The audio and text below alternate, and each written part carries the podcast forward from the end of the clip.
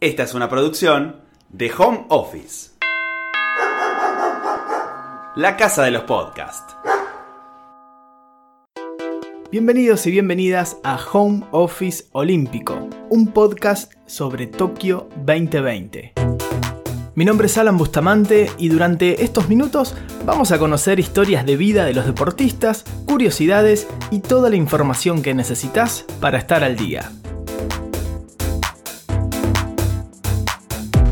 Empezamos repasando los resultados de los argentinos. Victoria en volei masculino. Los dirigidos por Marcelo Méndez le ganaron a Francia, rival directo del grupo, por 3 a 2. En tenis, derrota de Diego Schwartzman. El ruso Kachanov se impuso por 6-1, 2-6 y 6-1. En doble mixto, Horacio Ceballos y Nadia Podoroska cayeron frente a la pareja australiana en sets corridos.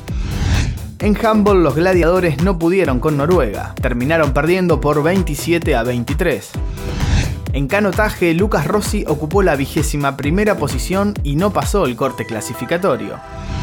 Seis participaciones en vela. En la categoría Nacra, los campeones olímpicos Santiago Lange y Cecilia Carranza quedaron cuartos en la general luego de sus tres primeras regatas. Facundo Laza quedó quinto en la general después de sus dos regatas en la categoría fin. En 470 femenino, Belén Travela y Lourdes Harkov corrieron dos regatas y se ubican decimoctavas en la general. Vigésima posición para Francisco Saubidet en RSX masculino. Misma ubicación para Cecilia Tejerina en RSX femenino.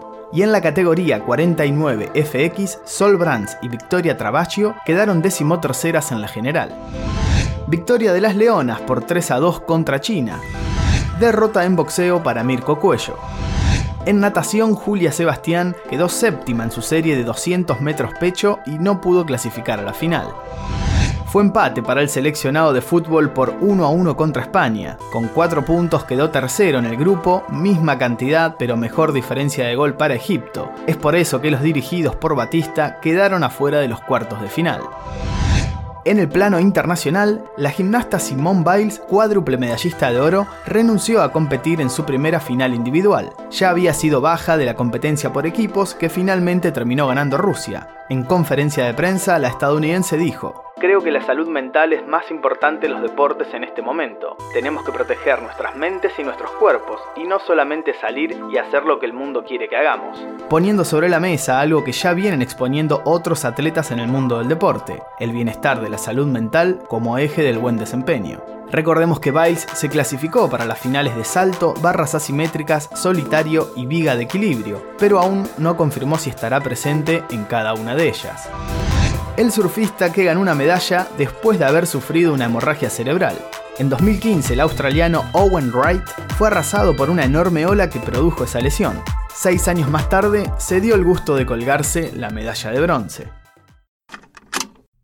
Momento, se lo reví en Home Office Olímpico. Hoy toca hablar, sí, una vez más de ellos, los Pumas. Minutos antes de las 6 de la mañana finalizaba el partido por el tercer puesto en la disciplina Rugby 7 y Argentina sumaba su primera medalla en estos Juegos de Tokio 2020. Pero para llegar a eso tenemos que remontarnos al día anterior. El 27 de julio a las 23.30, los Pumas se enfrentaban al candidato a la medalla de oro, Fiji y después de un primer tiempo que se mantuvo parejo, incluso dejando a los argentinos arriba por 14 a 12, llegó el complemento y ahí los fijianos pusieron al servicio del partido toda su destreza, experiencia y resto físico para darlo vuelta y lograr el pase a la final. Fue 26-14 para los isleños. Con este resultado, todos los cañones apuntaban al partido por el bronce. ¿Quién sería el rival? Gran Bretaña, que perdió en la otra semifinal contra Nueva Zelanda. 5.30 de la mañana era la hora de la verdad para los argentinos, que a las 5.30 y 20 segundos caían por 5 a 0 producto del try de los europeos, pero rápidamente se metieron en partido y lograron empatarlo gracias a Lautaro Bazambeles. Faltando un minuto para cerrar la primera parte, el veloz Marcos Moneta hizo uso de todas sus habilidades para apoyar un nuevo try y pasar al frente en el score. Santiago Mare convirtió una de sus dos oportunidades y sería 12 a 5 para Argentina al cierre del primer tiempo.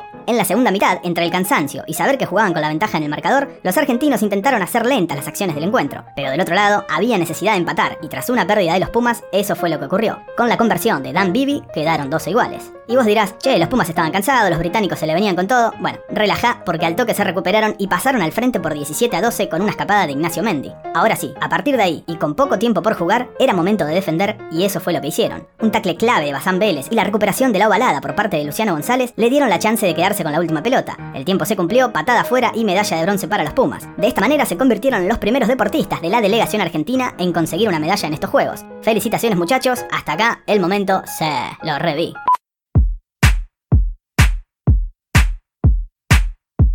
La agenda para hoy comienza a las 21 horas con las Panteras en y femenino enfrentando a Italia.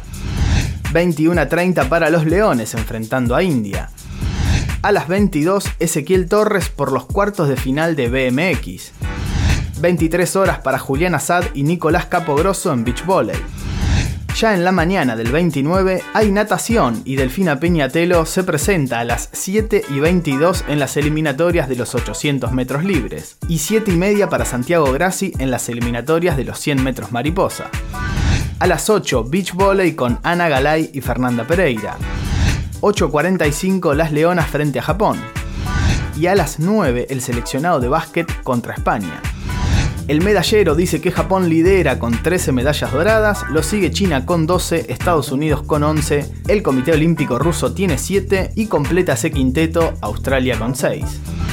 Antes de despedirnos, la noticia de último momento es que el garrochista Germán Chiaraviglio dio positivo de COVID-19. Recordemos que todos los días son hisopados cada uno de los y las atletas que están en la Villa Olímpica. De esta manera, el santafesino se pierde la chance de participar de estos Juegos. Desde acá, nuestro apoyo para Germán en este difícil momento. Eso fue todo por hoy, nosotros nos volvemos a escuchar mañana en una nueva edición de Home Office Olímpico.